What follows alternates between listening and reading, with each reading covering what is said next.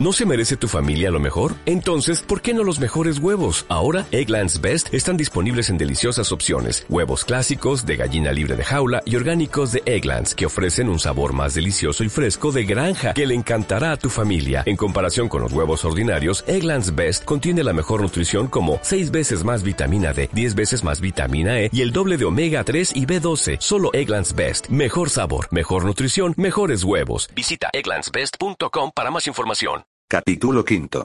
Después de describir un círculo completo, la aeronave lenticular regresó sobre el mismo lugar, disparando sus cohetes y cañones al mismo tiempo. La selva se pobló del estruendo de las explosiones y el chirrido de las balas que caían por todas partes. Sarah Bogani se apretó contra Miguel Ángel Aznar, escondiendo su cabeza en el hombro de él como si de ese modo esperara encontrar protección. Gritos y llamadas siguieron al paso de la aeronave que hacía rugir sus poderosos motores alejándose. Volverá, dijo Miguel Ángel siguiendo con los ojos al aparato, invisible más allá de la bóveda verde. Ponte la escafandra. No.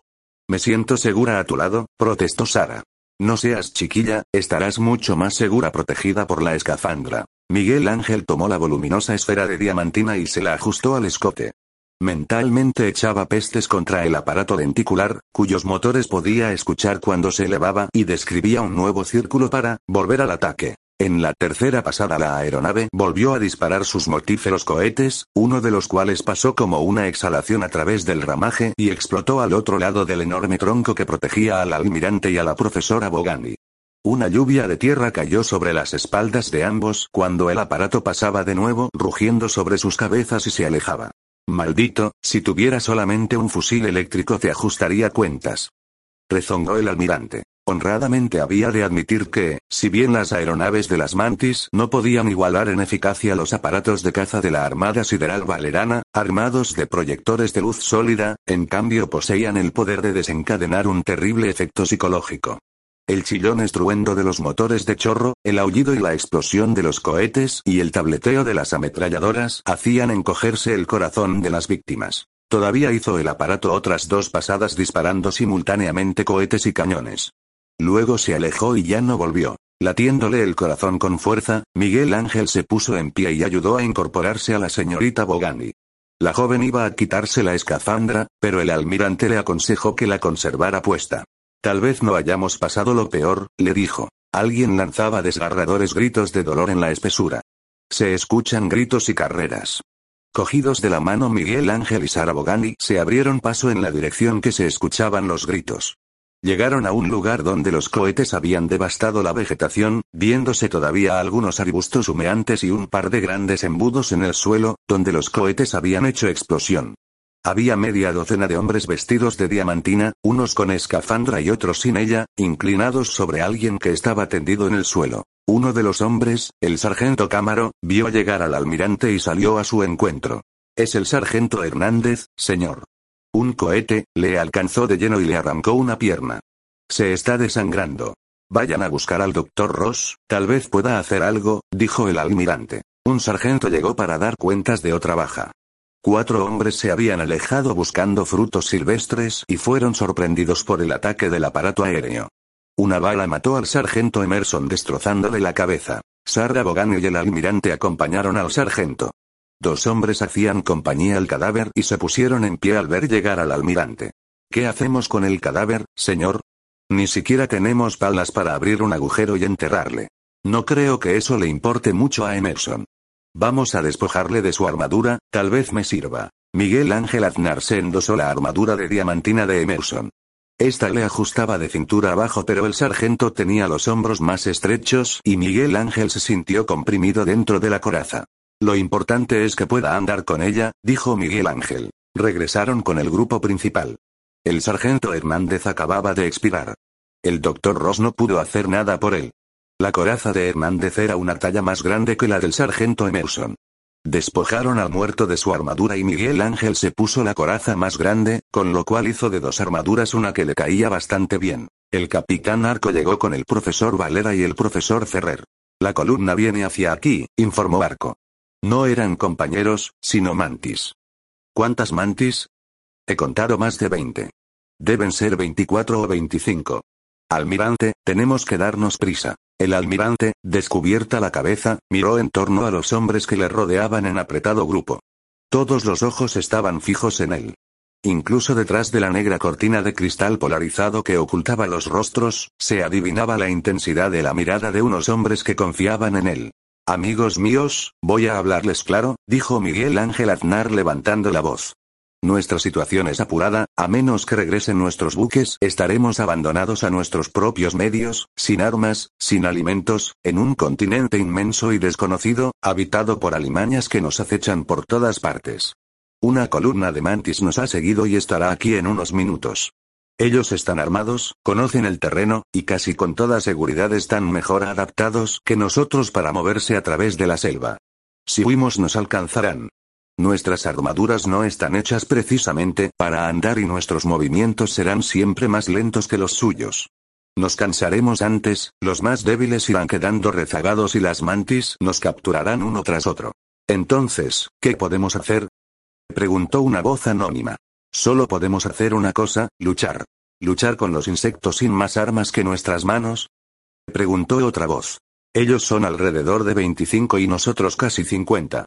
Les doblamos en número. Sus balas no pueden atravesar nuestras corazas de diamantina. Tenemos que luchar cuerpo a cuerpo y arrebatarles sus armas. Si nos derrotan estaremos en la misma situación que si hubiéramos huido. Nos capturarán y solo Dios sabe lo que harán de nosotros. Busquen ramas, palos, lo que sea y luchen. Luchen con ferocidad, recuerden que nos va en ello la vida. El grupo se disolvió, corriendo cada hombre por su lado en busca de ramas y palos. Solo quedaron junto al almirante los Valera, Ferrer, Ross y Sara Bogani. Vamos a subirte a uno de esos árboles, Sara. Allí estarás más segura, dijo Miguel Ángel. Mientras el almirante y Alejandro ayudaban a la señorita Bogani, otros hombres se ayudaban también para encaramarse a las ramas bajas de los árboles. Nadie trataba de eludir la pelea, al contrario, todo formaba parte de la estrategia. Dejando a Sarabogani bien oculta entre las ramas, el almirante se caló la escafandra, puso su altavoz a todo volumen y gritó. Atención, enciendan todos sus radios. Si alguien durante la pelea necesita ayuda, que la pida usando su número de armadura. Nada de nombres. Escóndanse y esperen. A continuación el almirante arrancó una rama larga de un árbol y fue a esconderse junto con Alejandro detrás de un matorral. Tras las últimas carreras y crujidos, cayó el silencio sobre la selva. Acurrucados en sus esconderijos, detrás de los troncos y los matorrales, subidos y agazapados en las ramas de los árboles, los terrícolas sudaban dentro de sus sólidas armaduras de diamantina.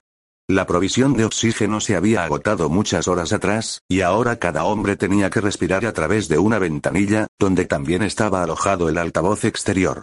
Si el aire era caliente y húmedo por sí mismo, en el interior de cada escafandra era casi irrespirable. Transcurridos unos minutos se escucharon unos leves ruidos como de ramas quebradas. Las mantis penetraron en la jungla avanzando en fila india. Su naturaleza estaba perfectamente adaptada al medio y se movían con sigilo, todos sus sentidos alerta. Cada mantis empuñaba un fusil de gran tamaño, de calibre grueso, el cual sostenían atravesado a la altura del tórax con ambos brazos casi juntos, en aquella actitud característica que tanto les hacía parecerse a las mantis terrícolas. Además del pesado fusil cada mantis llevaba un largo machete de hoja ligeramente curva, pendiendo de un cinturón de lona. Este mismo cinturón servía para las cartucheras y era sostenido por unos tirantes que pasaban por los hombros. Las mantis llevaban a la espalda una mochila, y dos de ellas una emisora de radio de campaña. A través de los auriculares de Miguel Ángel Aznar una voz susurró por lo bajo. Atención, ahí vienen. Van a pasar por delante de mi esconderijo. Déjenlas pasar, contestó el almirante. Siguió una espera tensa. Desde el lugar donde estaba, a través de las ramas, Miguel Ángel Aznar vio moverse un matorral. Una cabeza de caballo asomó estirando el largo cuello. La mantis dejó oír un chirrido desapacible, parecido en cierto modo al de una cigarra. Dio la vuelta al matorral y avanzó confiadamente. Tal vez pensaron que los terrícolas se habían puesto en fuga de pronto la mantis que iba en cabeza avanzó con rapidez en determinada dirección y se arrojó vorazmente sobre el cadáver del sargento Hernández. Era el olor de la sangre lo que parecía haber impulsado a la mantis a abandonar todas sus precauciones. Las otras mantis, como poseídas de repentina locura, se empujaron unas a otras en frenética carrera para llegar antes hasta el cadáver. La primera mantis había tirado su fusil y se inclinaba para clavar sus enormes mandíbulas en una pierna del cadáver. Esas bestias han enloquecido al olor de la sangre. Gritó Miguel Ángel Aznar. Es el momento, muchachos, a ellas. De pronto, brotando de todas partes como hormigas furiosas, aparecieron los hombres enfundados en armaduras de diamantina.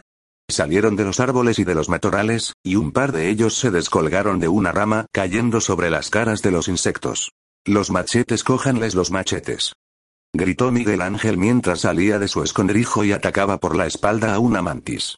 La mantis se volvió en este instante y el almirante se encontró de pronto cara a cara con un animal más alto que él y que empuñaba en una mano un fusil. Los reflejos del terrícola fueron más rápidos que los del insecto. Como iluminado de inspiración súbita Miguel Ángel alargó la mano y arrebató de la garra de la mantis el fusil. Casi sin poder creer en su suerte, el almirante se agachó y esquivó el golpe que la mantis le lanzaba a la cabeza con su otro brazo, grueso y fuerte como una rama de un roble. La mantis tardó un segundo en reaccionar. El almirante Aznar se volvió rápido, metió el dedo entre el guardamontes y apretó el gatillo. Salió el tiro con acusado rebufo de la pesada arma, el grueso proyectil alcanzó a la mantis entre los ojos y el horrible insecto pegó un brinco terrible, cayendo de espaldas las cuatro largas y delgadas patas estremecidas en un extraño y horrible estertor. Con el tiro se corrió una pieza móvil y un casquillo saltó en el aire. Era un rifle semiautomático. La lucha se había generalizado. Se escuchaban tiros y se veían algunos machetes esgrimidos por manos terrícolas. Uno de estos machetes estaba en poder del capitán Arco, que lo clavó profunda y certeramente en un ojo de una mantis. Rápidamente otro hombre se hizo con el rifle del insecto que agonizaba. Buscando sobre quién disparar, Miguel Ángel vio al profesor don Mario Valera que estaba pasando sus apuros, de espaldas en el suelo y con una horrible criatura a caballo de él, tratando de arrancarle un brazo con sus terribles mandíbulas. Miguel Ángel corrió por detrás de la mantis, le acercó el cañón del rifle a la nuca y disparó. Los sesos del insecto saltaron literalmente por los aires.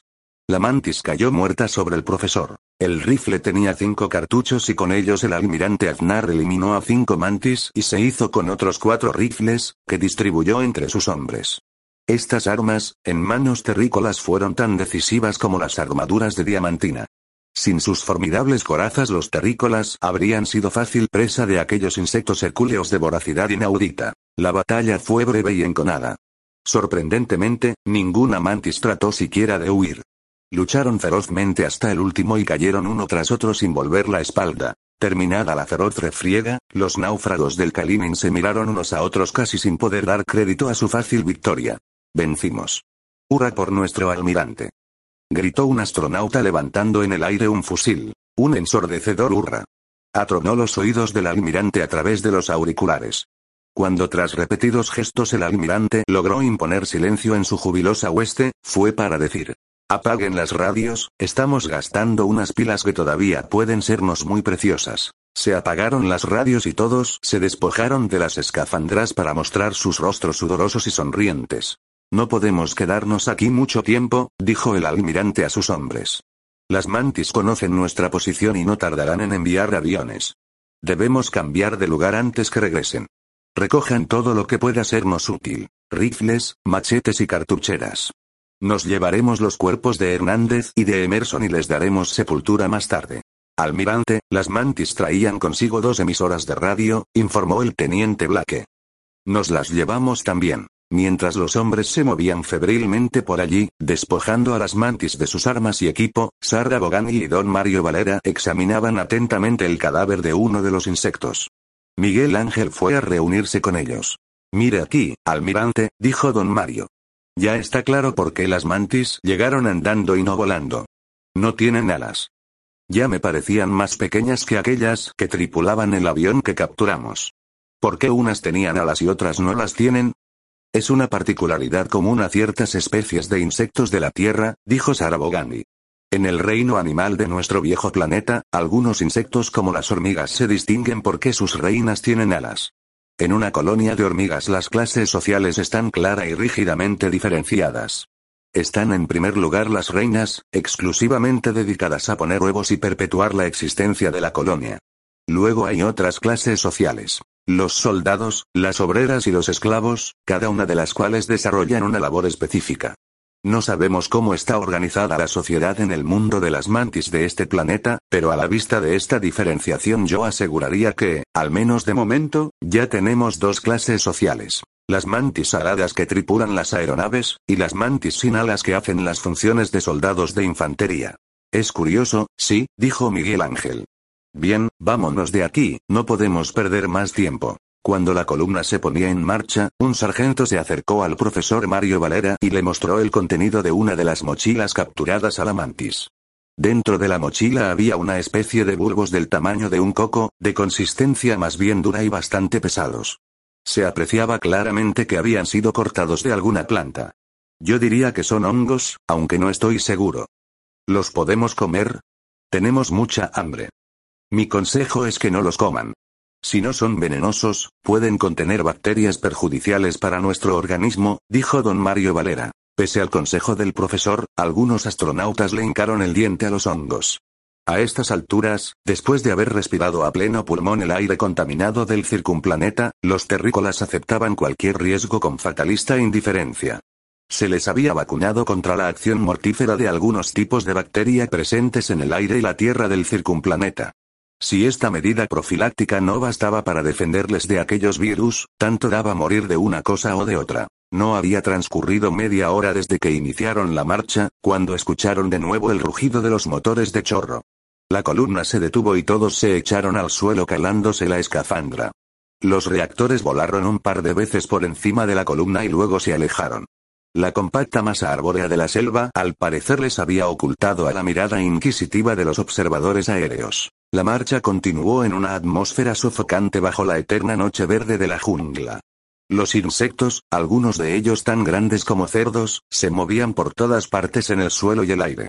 Los mosquitos eran enormes, con un aguijón largo y afilado como un florete de esgrima. A tal punto era peligroso el ataque de estos monstruos, que los náufragos se veían obligados a llevar puesta la escafandra la mayor parte del tiempo, sosteniendo y levantado el borde inferior para facilitar la entrada del aire, que de todas formas era bochornoso. Después de un rato se hizo más oscuro el día y empezó a llover. Las armaduras de diamantina mantuvieron secos a los náufragos, aunque la mayoría de ellos hubieran preferido un baño refrescante. Bajo un intenso aguacero la columna se vio de nuevo en el borde de la selva, cuatro kilómetros más a la izquierda del lugar donde fueron atacados la primera vez. La gente no estaba al tanto de los planes del almirante y se mostró sorprendida. Miguel Ángel Aznar reunió a los oficiales para exponerles su pensamiento. A juicio del almirante Lima y el Roma regresarían a la zona donde fue derribado el Kalinin. Los comandantes de estos buques, a la vista de lo ocurrido, se mostrarían lógicamente recelosos y tratarían de sondear la potencia y alcance de aquella arma desconocida, antes de aventurarse a penetrar en el triángulo fatídico. Pienso que debemos mantenernos en estos alrededores todo el tiempo que sea posible por si regresan nuestros buques. El alcance de nuestras radios es muy limitado. Podemos captar cualquier llamada de nuestros buques, porque ellos tienen emisoras de gran potencia, pero las ondas gravitacionales del enemigo les obligan a mantenerse a distancia, ellos jamás podrán recibir nuestra respuesta. Si no pueden acercarse hasta el alcance de nuestras radios, entonces tampoco podrán aterrizar para recogernos, apuntó el teniente Blake. Nuestros amigos poseen otros medios para ayudarnos. Bastaría que nos arrojaran equipos voladores individuales, y con ellos saldríamos de la zona de alcance de las ondas gravitacionales. Yo confío plenamente en la competencia de McLane y Arnal. Ellos pueden atacar directamente los puntos de proyección de esas ondas gravitacionales, tratando de apagar los emisores, o bien destacar una escuadrilla de cazas delta sin tripulación. En vuelo bajo y a gran velocidad, los Delta podrían tal vez eludir los proyectores enemigos, y recibir nuestras llamadas de radio y retransmitirlas a nuestros buques antes de ser derribados. Eso es lo que yo haría. Sería una gran cosa que a ellos se les ocurriera la misma idea. Lo que haremos en adelante es permanecer a la escucha de la radio, guardando silencio por nuestra parte. Es inútil que llamemos. Los nuestros no podrán recibirnos, y en cambio puede servir de indicación para que las mantis nos localicen en sus goniómetros. Los oficiales se alejaron para informar a sus hombres y Miguel Ángel Aznar se puso los auriculares de la radio de su escafandra. Sentado en la arena con la espalda apoyada contra un árbol, el almirante vigilaba atentamente el aire en todas direcciones, y especialmente el mar por encima de la playa. Sara Bogani vino con algunos frutos silvestres y se sentó a su lado ofreciéndole frutas. El almirante se puso a comerlas en silencio. Hora y media más tarde la profesora Bogani se había dormido. Bajo el calor bochornoso, el cansancio iba apoderándose de Miguel Ángel y sumiéndole en una dulce somnolencia, cuando se irguió de repente al escuchar en su auricular una llamada clara y potente. Atención, Roma llama a posibles supervivientes del Kalinin. No se esfuercen en contestar, estamos demasiado lejos para recibir su respuesta, a 11.000 kilómetros sobre la vertical del punto donde fueron derribados. Las ondas de atracción del enemigo llegan hasta aquí muy débilmente, no son lo suficiente fuertes para arrastrarnos. Si acaso están escuchando, pongan atención al siguiente mensaje. No podemos aproximarnos a esa zona para localizarles y tratar de rescatarles. Vamos a destacar un escuadrón de aparatos Delta sin tripulación, que sobrevolarán la zona a baja cota. Los Deltas recogerán su mensaje y lo retransmitirán, pero deben estar muy atentos. Los deltas solo permanecerán unos segundos dentro del alcance de sus pequeñas radios. Sean concisos. Digan solamente Kalinin, seguido del número de supervivientes, y a continuación en el mar. En la playa tantos kilómetros a la derecha o izquierda del río. Será suficiente. Los Delta lanzarán simultáneamente destellos luminosos y emitirán la contraseña de Valera mientras se acercan para que estén preparados para soltar su mensaje. Seguiremos repitiendo íntegramente este mensaje mientras nuestros cazas se acercan a esa zona. Se escuchó un grito salvaje en la selva, provocando un susto mayúsculo a todos. Era que alguien, en contra de las órdenes del almirante, se había puesto a la escucha y recibido también el mensaje. La alegría se apoderó de los náufragos, y el autor del grito se ganó una buena reprimenda. Se había puesto a celebrar las noticias a gritos antes de apagar su radio. Si las mantis permanecían a la escucha, sin duda captarían aquellas voces humanas y sacarían sus propias consecuencias. Por lo menos sabrán que seguimos vivos y vendrán a buscarnos, se lamentó el almirante. Regresó a su puesto de observación en el lindero de la selva. ¿Cuánto tardarán en llegar nuestros cazas? Le preguntó Sara Bogani. Una hora tal vez. Todos los náufragos habían acudido al lindero de la selva, oteando por encima de la playa al mar. Esta debería ser la dirección lógica por donde aparecerían los delta, ya que de hacerlo sobre la selva no podrían ser vistos por los náufragos hasta que pasarán por encima de sus cabezas. En el auricular del almirante se repetía una y otra vez el mismo mensaje. Aquella voz lejana tenía para los astronautas el timbre alentador de la amistad. Sus amigos no les abandonaban. Atención, ya se oye la contraseña de los nuestros. exclamó Miguel Ángel con júbilo después de cubrir el micrófono con la mano. La contraseña general de la Armada Sideral era la palabra Valera emitida en alfabeto Morse. La identificación de aparato a aparato se realizaba por medios electrónicos, mucho más rápidos. Atención, aviones enemigos. Gritó otra voz. Volando bajo y a mayor velocidad que la del sonido, los reactores estuvieron encima antes de ser oídos. Como quiera que venían sobre el lindero de la selva, tampoco fueron vistos hasta que ya era demasiado tarde. La onda de choque desplazada por los reactores provocó una sonora explosión, seguida del rugido de los motores que se alejaban. Los hombres se echaron al suelo o corrieron a esconderse entre los árboles. Inmediatamente detrás de los tres primeros, otro grupo de tres aparatos pasó rugiendo, vistos y no vistos ante los sorprendidos ojos de los náufragos. Las cotas de los árboles fueron sacudidas como por un huracán, mientras de la playa se levantaban torbellinos de arena. Pronto, vayan a refugiarse tras los árboles y no utilicen la radio excepto en caso de extrema gravedad. Gritó el almirante poniéndose en pie, los reactores negros estaban virando a lo lejos. Por un momento pareció que iban a estrellarse contra el extremo más avanzado de la cordillera que penetraba en el mar, pero era pura ilusión óptica. Se internaron en el mar para virar y volver en línea recta sobre el lugar donde los náufragos del Kalinin corrían a la desbandada. Buena vista tienen los malditos rezongó el almirante mientras asía a la señorita Bogani de un brazo y la arrastraba consigo al interior de la selva. Se situaron tras un tronco que medía casi dos metros de diámetro y se calaron las escafandras. Miguel Ángel indicó a Sara que se echara en el suelo, permaneciendo él de pie. La muchacha le dio unos golpes en la pierna para llamar su atención e indicarle por señas que se echara también. Pero él negó con la cabeza. Desde el lugar donde se encontraba podía ver entre otros árboles una zona amplia de la playa. En su auricular escuchaba cada vez con más intensidad los puntos y rayas de la contraseña telegráfica. Los reactores aparecieron volando en línea recta hacia este lugar, desplegados en línea para batir un sector más amplio de la selva, ligeramente alto picaron para disparar simultáneamente cohetes y cañones. Miguel Ángel Aznar se apresuró a esconder la cabeza. Los cohetes vinieron silbando y cayeron entre los árboles, desencadenando un pequeño infierno de fuego y metralla. Las balas chirriaban por todas partes, segando arbustos y provocando una lluvia de hojas desde la cúpula de verdor. Rugiendo atronadoramente los reactores pasaron sobre ellos rozando casi las copas de los árboles, estremecidos como seres vivos. Apenas hubo pasado la andanada, Miguel Ángel Aznar volvió a sacar la cabeza. Los pitidos eran cada vez más intensos, anunciadores de la creciente proximidad de los aparatos Delta. Allá en la lejanía, sobre el fondo azul intenso del mar, parpadearon unos puntos luminosos.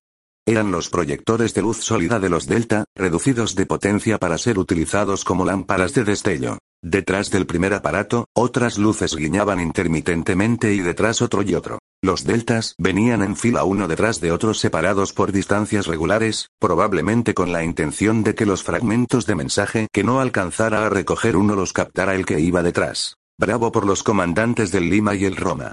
Miguel Ángel Aznar empezó a emitir su mensaje. Kalinin 46. En la playa 50 kilómetros a la izquierda del río Kalinin 46. En la playa 50 kilómetros a la izquierda del río. Mientras los reactores negros se alejaban para virar y atacar de nuevo, el primer caza delta ya estaba sobre la playa. Impulsados por dos motores fotónicos, aquellos aparatos desarrollaban una velocidad fantástica.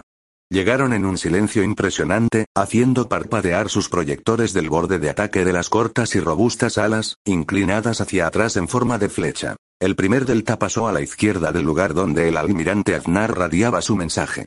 Una explosión aterradora hizo temblar el suelo y sacudió las copas de los árboles.